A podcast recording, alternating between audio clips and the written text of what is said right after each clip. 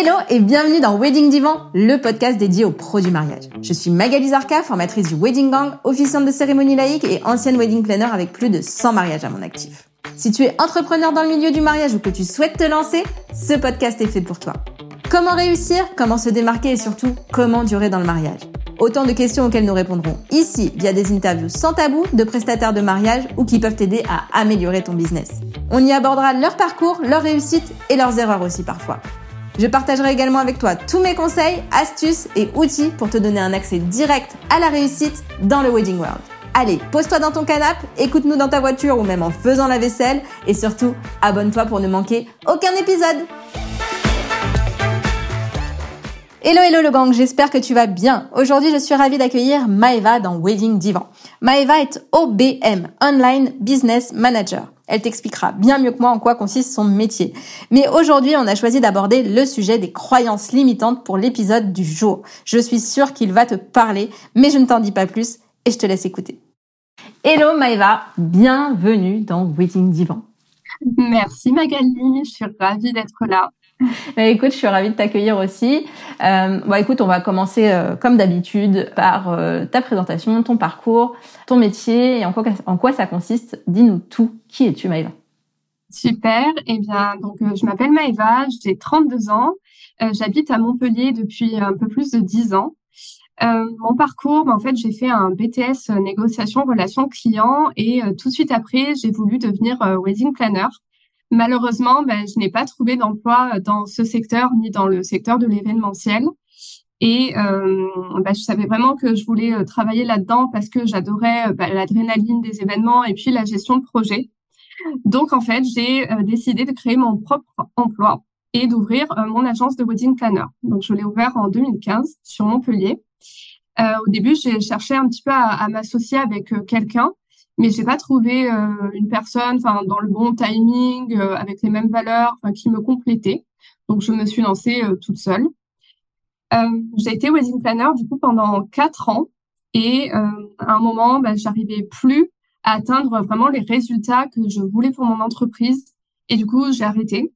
Et j'ai saisi une opportunité de salariat toujours dans le secteur du mariage parce que bon voilà j'adorais ça et j'avais les compétences. Donc je voulais continuer j'ai rejoint un traiteur de ma région en tant que commercial et chargé de l'organisation des mariages. Donc, ce qui m'a permis en fait de rester dans le milieu et de voir aussi une autre approche, donc euh, le côté prestataire finalement, et de voir comment ça se passait dans une plus grosse entreprise avec euh, d'autres systèmes, un plus gros volume, euh, une autre organisation et bah, d'autres enjeux évidemment.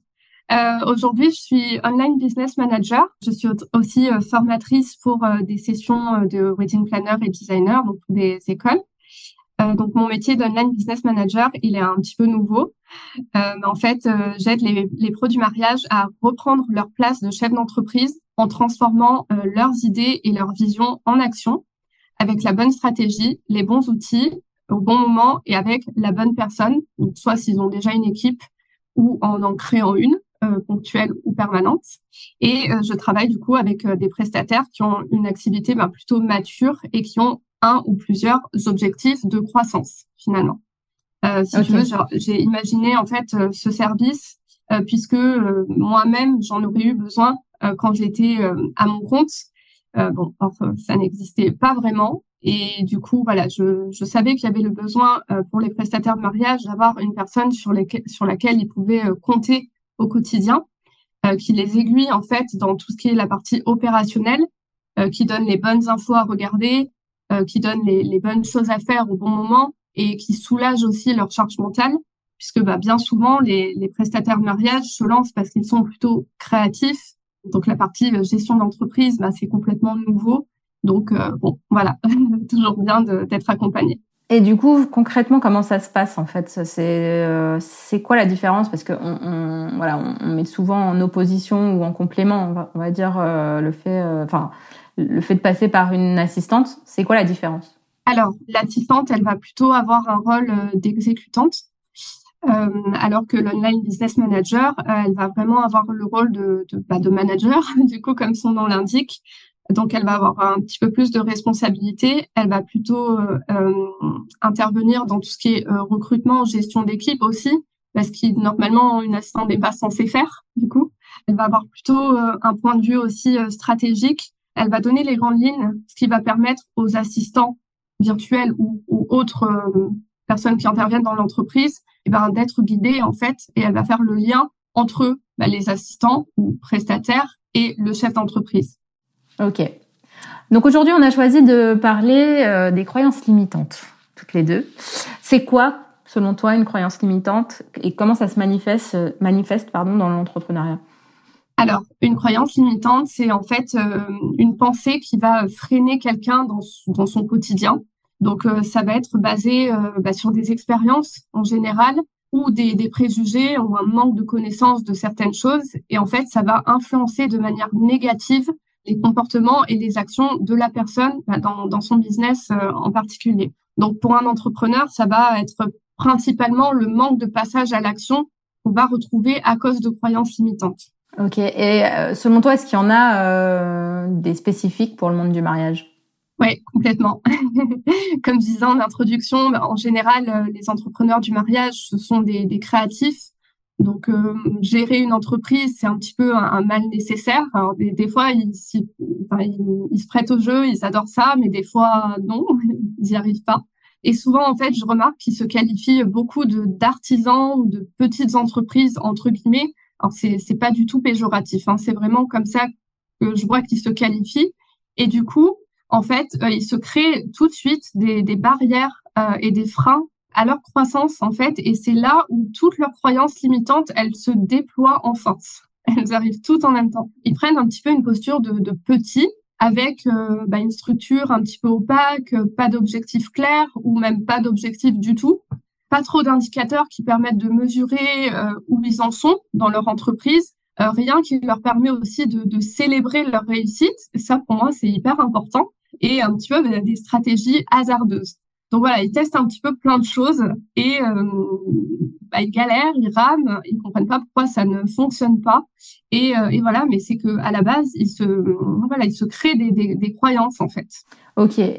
Et quel type de croyances euh, on peut avoir euh, Est-ce que tu peux nous donner des exemples de ce que ce que tu as déjà entendu de la part de tes clients ou de la part de, de des gens que tu que tu connais qui peuvent vraiment euh, les freiner? Complètement, oui. Ben, ça va être euh, pas mal des croyances liées un petit peu à l'éthique. Euh, souvent, ils ont peur que euh, leur activité, s'ils prennent un gros volume, ça fasse un peu usine, donc pas qualitatif, alors que ben, en fait, il suffit de bien s'organiser et bon, voilà, et les clients peuvent être tout à fait contents quand même. Souvent aussi, c'est une peur des, des gros chiffres, mais bon, ça c'est un peu aussi des croyances liées à l'argent, c'est encore autre chose. Euh, les, les, croyances aussi par rapport à la vente, parce que bah, la vente c'est mal entre guillemets, alors que non, pas du tout. La vente c'est une collaboration et c'est bah, vraiment nécessaire avant de réaliser ces prestations. Donc, faut vraiment le voir autrement, je pense. Et aussi euh, des croyances euh, liées un peu à sa gestion du temps. Et ce que je remarque, c'est que euh, parfois ils ont un petit peu du mal à cadrer leurs clients parce que ben, c'est leur mariage. Donc, ils se disent non, mais je peux pas compter mon temps, c'est pas possible, il faut que je donne tout. Et en fait, ils ne valorisent pas leur temps.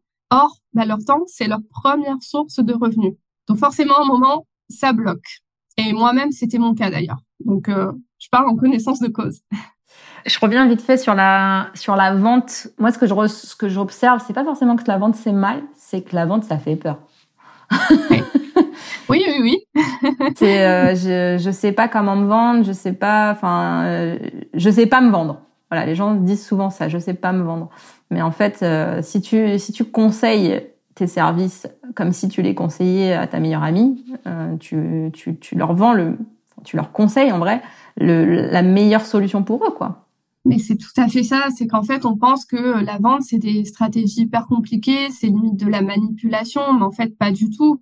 Euh, comme tu dis, il faut, faut le voir comme un conseil. Il euh, faut en plus créer du lien avec les gens. Bah, c'est quand même un peu la base de, des métiers du mariage. Donc euh, voilà, il faut vraiment le voir comme ça. Et puis bah, les gens ont un besoin, donc ils viennent sur le marché parce qu'ils ont un besoin. Nous, on est là pour leur servir. C'est vraiment le but d'une entreprise. Donc, il y a vraiment rien de mal à ça, du tout. Oui, et puis en plus, tu, ben, si ton service ne correspond pas à la personne, bah, tu lui dis et, et, voilà en fait. Mais par contre, si tu es sûr que ton, ton service correspond, et eh ben, tu, tu, tu, voilà, tu lui conseilles le meilleur truc pour elle. Donc, euh, Exactement. Pas... Oui, c'est le contraire hein, d'ailleurs, hein, même si la personne elle te dit que non, finalement c'est pas le meilleur service pour elle, bah c'est pas grave. Ça remet pas en cause toi, tes valeurs, c'est ton offre en fait qui ne lui correspond pas pour euh, peu importe le critère, mais bon c'est ok. Il y en a d'autres. C'est ça, on est bien d'accord. On est bien d'accord. Du coup, comment justement ces croyances limitantes, on en a un peu discuté déjà, mais ça peut vraiment freiner la croissance et le succès d'une entreprise? Alors, bah, c'est vraiment voilà les empêcher de passer à l'action. Donc, euh, pour moi, il y a, y a, trois grandes catégories. À vrai dire, bon, il y en a beaucoup plus, hein, mais on va résumer. Euh, bah, en fait, c'est déjà les, croyances liées à, soi-même. Et ça, ça se traduit par euh, je suis pas assez compétent, je suis trop jeune, je suis une femme aussi, j'ai entendu. Ou euh, quand j'aurai ça, ben, ce sera mieux. Ou c'est pas le bon moment et donc, du coup, arrive le grand ami euh, syndrome de l'imposteur qui fait qu'on passe pas à l'action, on reste dans son coin, dans sa zone de confort. Et du coup, ben, en fait, on accepte un petit peu sa, sa propre fatalité. Ça, déjà, c'est la première chose. Ensuite, euh, il y a les croyances bah, liées aux autres. Et là, c'est plutôt euh, du domaine du perfectionnisme. Et bah, par la même euh, la même force des choses, en fait, on passe pas à l'action bah, parce que on va se comparer, parce que ce qu'on fait c'est pas parfait, donc ça ne va pas, et aussi parce qu'on n'a pas d'objectif clair et qu'on n'arrive pas à mesurer ses actions. Donc euh, en fait, ça fait un cercle vicieux. Après, ça va être euh, les croyances bah, liées au succès. Je l'ai un petit peu dit avant.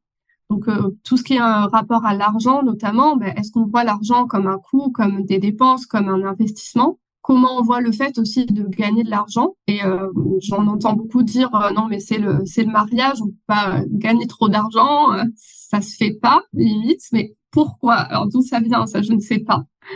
Bah, c'est surtout si, si, toi si toi t'arrives pas à payer tes factures derrière, c'est compliqué. En mais c'est exactement ça. Ça sert ça sert à rien. On est d'accord. Si tu veux si tu veux si tu veux pas gagner d'argent et faire un truc qui te fait vibrer, ben ouvre une assoce quoi en fait c'est ça, voilà, sois bénévole, éclate-toi, euh, euh voilà, autant les gens, euh, c'est ok. Euh, as aussi bah, tout ce qui est notoriété parce que ça ça peut faire peur. Donc voilà, trop en faire, on peut dire mais je vais être trop connu, ça, ça fait trop de pression et bon voilà, il y a des personnes qui n'ont pas envie de bah, d'avoir ça sur leurs épaules, hein, ce qu'on peut comprendre. Et puis, bah, par rapport au succès, il y a aussi bah, tout ce qui est gestion d'équipe, bah, délégation, parce qu'à partir du moment où on, on délègue, on n'est plus responsable que de soi, on est responsable aussi des collaborateurs avec qui on travaille. Puis il y a aussi pas mal la notion de, sacrifice que j'entends beaucoup. Euh, il faut sacrifier son temps perso, etc. pour son activité parce que machin. Non, t'es pas obligé, vraiment. vraiment c'est surtout qu'en fait, moins tu vas t'occuper de toi, euh, plus tu vas arriver, enfin je, parle en connaissance de cause, hein, euh, puisque j'en ai fait un, tu, vas arriver en burn-out et t'arriveras même plus à, à rien faire en fait. Donc préserve-toi quand même, fais des activités qui te, qui te plaisent, fais euh, des pauses euh, le midi, fais des pauses même en journée en fait, euh, des vraies pauses pour poser ton cerveau quelques minutes. Et ça, c'est quelque chose, quelque chose que je ne faisais absolument pas quand j'étais wedding planner. Je, je, prenais zéro pause, je travaillais non-stop et tout ça. Et, et en fait, ben, c'est comme ça que je suis arrivée en burn-out parce que je, je m'occupais vraiment pas de moi. C'est un, une grosse erreur. Vraiment. Je suis, d'accord. Et moi, j'ai eu la même chose aussi quand j'étais salariée. Donc, euh, ça ne concerne pas que les entrepreneurs. Euh, on peut vite se bah, faire. C'est clair. Et puis, euh, puis bon, voilà, j'ai une de mes meilleures amies qui me dit toujours, tu es la personne la plus importante de ta vie. Si tu ne t'occupes pas de toi, tu ne peux pas t'occuper des autres. Et c'est tellement vrai. C'est vrai. C'est vrai, c'est vrai. Et du coup, en tant qu'OBM, comment toi, tu aides les entrepreneuses à dépasser ces croyances limitantes? Eh bien, en fait, euh, moi, je, vais euh, faire le lien en fait entre ce qu'elles ont envie, donc euh, en fait leur, leur vision des choses, les objectifs de leur entreprise, et bah, comment les atteindre, comment arriver au résultat. euh, via bah, des passages à l'action, donc euh, pour euh, en fait passer au niveau supérieur. Donc toi, par exemple, en tant que coach, tu vas plutôt approfondir le côté mindset, etc. Donc ça, vraiment, il le faut. De toute façon, ça part de là. Et, et moi, je vais intervenir plutôt en transformant bah, tout tout leur mindset, donc tout ce qu'elles ont envie de faire, en résultat, si tu veux, euh, en harmonisant le tout, puisqu'il faut vraiment que ce soit aligné euh, entre bah, leur mode de vie, euh, leurs valeurs et bah, les résultats qu'elles veulent pour, pour leur entreprise finalement. Pour moi, il n'y a pas besoin de partir dans des choses hyper compliquées. Souvent, d'ailleurs, je commence par éliminer le superflu. Voilà. et en général, on y voit plus clair. C'est vraiment déjà un objectif de clarté quand je commence à travailler avec quelqu'un. Et, du coup, par exemple, bah, tu dis éliminer le superflu. Est-ce que tu peux nous donner un exemple d'une personne du mariage Est-ce que tu as pu éliminer? Oui, complètement. Ben, c'est souvent euh, les personnes arrivent me dire non mais moi je suis complètement débordée, je n'ai le temps de rien, euh, c'est pas possible. Et euh, ben, je leur demande tout simplement de, de, me faire une semaine type en notant les, le temps qu'elles passent à faire chaque chose. Et là je me rends compte qu'il y a 10 heures qui passent dans du scroll Instagram. Donc là clairement ça apporte pas grand chose. En tout cas il faut essayer au moins de l'optimiser. Et euh, bah, souvent, c'est que les, je me rends compte que bah, les gens, ils font, ils font le pompier, quoi. Ils, gèrent que des urgences, que des choses. Euh, mais pourquoi? Bah, Parce que peut-être qu'il manque une personne pour les aider, euh, peut-être qu'il manque un outil pour les aider. Enfin, voilà, c'est à partir du moment où on identifie qu'on peut trouver des solutions, en fait. Ok. Et comment tu fais pour savoir qu'elle passe 10 heures sur Instagram? Bah après, il faut être honnête aussi. Hein. voilà, c'est il y a aucun jugement. Hein. C'est du coup, je, je fais un petit euh, un petit audit quoi, si tu veux, de la situation. Donc euh, ça ça passe par là, en tout cas pour la partie gestion du temps. Il n'y a pas que ça, mais euh. non, mais je veux dire techniquement. Enfin, c'est-à-dire que tu tu veux tu, tu leur demandes de vraiment euh, timer leur temps. C'est ça. Avec Toggle par exemple? Ouais, par exemple, tout à fait, oui, ou de, de noter simplement dans leur planning ce qu'elles ont fait de leur journée, ouais, c'est ça. Ok. Et donc elles te mettent, euh, là j'ai passé 10 heures sur Instagram. Ouais, par semaine. Et en fait c'est comme ça qu'elles se rendent compte finalement. C'est ça, exactement. C'est des, fois, des fois, juste en le voyant écrit, on réalise aussi. Hum. Ok. Est-ce que tu as des stratégies ou des techniques que tu, partages, que tu peux partager avec nous euh, pour justement pour identifier et remédier euh, aux croyances limitantes? Oui. Eh ben déjà, je pense que c'est hyper important de, de pouvoir euh, réaliser une introspection sur soi-même de temps en temps. C'est vraiment des choses qui peuvent aider. Euh, si jamais on n'y arrive pas toute seule, eh bien, on se faire accompagner par un, ou une coach. Voilà, c'est toujours euh, bien. Et aussi une petite technique, c'est pouvoir demander à son entourage bah, des feedbacks ou juste discuter avec eux pour pour voir un petit peu euh, peut-être il y a des choses qui reviennent et peut-être qu'un jour quelqu'un spontanément va mettre le doigt sur quelque chose en disant mais pourquoi tu me dis ça, pourquoi tu penses ça, selon? Donc là, ça va permettre d'avoir une prise de conscience. Donc euh, on peut prendre après euh, conscience bah, tout simplement en nommant les croyances limitantes, en les formulant en fait, et aussi en listant bah, les conséquences négatives que ça engendre pour soi et puis pour son business aussi. Après, bah, ça va être l'idée de, de, de, creuser en fait euh, bah, d'où ça vient, tout ça. Euh, qui a dit ça? Est-ce que peut-être ça vient des parents qui disaient que, bah, je sais pas, le, les métiers du mariage c'est un métier précaire, j'en sais rien. Donc nous, on garde ça en fait dans notre tête. Et après, ça va être comment transformer euh, les croyances limitantes, eh bien, en, en action bah, positive. Donc déjà visualiser la transformation que ça pourrait faire euh, pour nous si on arrêtait de, de penser ça. Donc les affirmations positives, euh, notamment, ça en fait partie. Et moi, je pense que c'est hyper important de se récompenser aussi pour chaque pas qu'on fait euh, de, de, positif pour avancer dans ce cheminement-là. Sur ton métier, du coup, euh, on peut revenir peut-être comment toi tu peux aider à dépasser les croyances limitantes et à quoi ça sert en fait finalement de déléguer certaines parties? en fait, bah, souvent quand les personnes me contactent, c'est vraiment la première fois qu'ils délèguent quoi que ce soit dans leur entreprise ou bien c'est la première fois qu'ils pensent à prendre quelqu'un autre qu'un exécutant ou un prestataire. Donc déjà, c'est bien de déjà c'est bien qu'ils y pensent. Forcément, s'ils sentent que c'est un, blocage dans leur dans leur croissance et qu'ils ont envie de croître, évidemment. Et encore une fois, bon ben voilà, le but ça va être de leur apporter de la clarté pour voir euh, comment ils pourraient arriver à leur objectif à travers la délégation. Déjà, euh, à partir de ce moment-là, ils vont commencer à voir comment ils peuvent se détacher émotionnellement et temporellement de certaines missions de leur entreprise et vraiment se reconcentrer sur leur zone de génie. Et là, ils vont commencer à voir euh, bah, les bénéfices en fait pour eux en termes de, bah, de réduction de charge mentale, de gain de temps, les résultats qui vont leur servir. Et euh, du coup, ils prennent conscience à ce moment-là vraiment de leur capacité à piloter une entreprise, en fait, vraiment un projet au sens un petit peu plus large, et aussi de leur capacité à grandir sainement, tout en conservant bah, une qualité dans leurs prestations auprès de leurs clients, ce qui est en général une des peurs. Quand on grandit, on a peur de perdre en qualité. C'est quoi les, euh, les tâches qu'on délègue en premier, selon toi? Alors, pour moi, les tâches que je conseille de déléguer en premier, c'est tout ce qui est, euh, on va dire, administratif, hein, parce que là, ça apporte euh, pas plus de valeur ajoutée que ce soit l'entrepreneur qui le fasse. Et après, en général, ce que les entrepreneurs délèguent, c'est la communication, bah, parce que c'est très long. C'est très, très long, c'est très chronophage.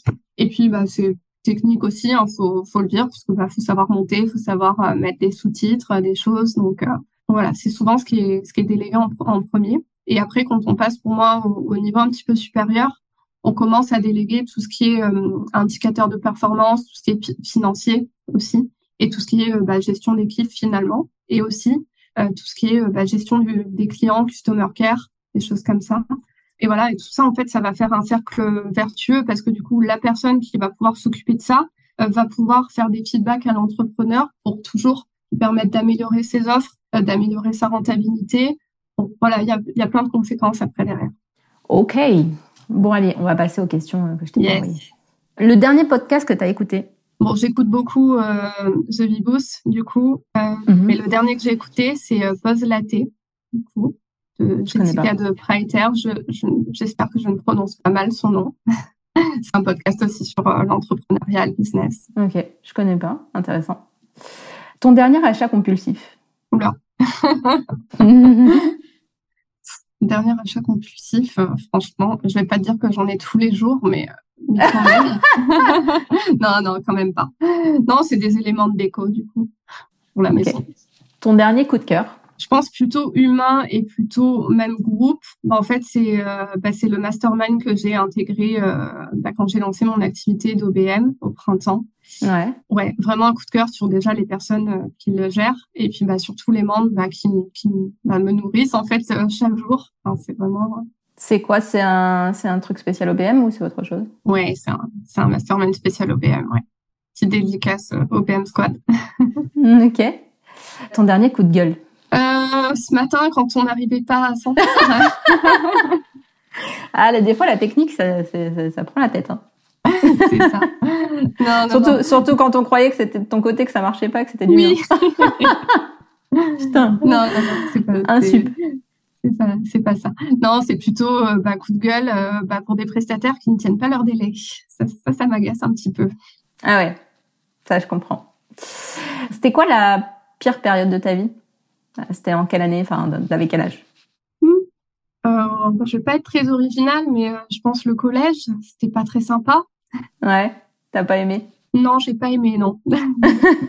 faut rentrer dans un moule, faut ressembler à tout le monde. Euh, c'est non, les, gens sont, sont, très très durs entre eux, je trouve, cette période. C'est vrai. Et euh, qu'est-ce que tu dirais du coup à Maëva qui, qui avait qui était ado, qui était au collège aujourd'hui? Bah, je lui dirais reste comme t'es. En fait, euh, t'es, bon, je vais pas dire t'es plus intelligente qu'eux, mais euh, voilà, te laisse pas influencer par euh, des choses bidons, des remarques, etc. Les choses changent, les choses évoluent et puis trace ta route. ok, qu'est-ce que je peux te souhaiter pour la fin de l'année? Eh ben, écoute, de continuer à développer mon activité parce que je m'éclate. Euh, donc euh, ça, ça me fait super plaisir. Je sais que j'aide des entrepreneurs et ça, c'est vraiment hyper euh, valorisant. Donc ouais, continuer à, développer mon activité, continuer à aider, à aider des personnes, à les conseiller et, voilà, que ça, ça dure longtemps. Trop bien. Bah, écoute, je suis hyper contente que tu aies trouvé ta voie parce que c'est vrai qu'on en avait discuté au tout début justement bah, de ton activité un peu le Donc je suis contente. Écoute. En tout cas, félicitations. Et puis, euh, je te dis à très vite dans un prochain podcast, peut-être dans un prochain épisode. Eh ben, merci. Euh, merci pour ton invitation. Et puis, euh, à très bientôt. À très vite. Ciao. ciao. Et voilà le gang, j'espère que cet épisode t'aura plu autant qu'à moi. Si c'est le cas, partage-le autour de toi et tag nous, Maëva et moi, ça nous fera trop trop plaisir. Un immense merci à toi encore une fois et à très vite pour le prochain épisode de Wedding Divan.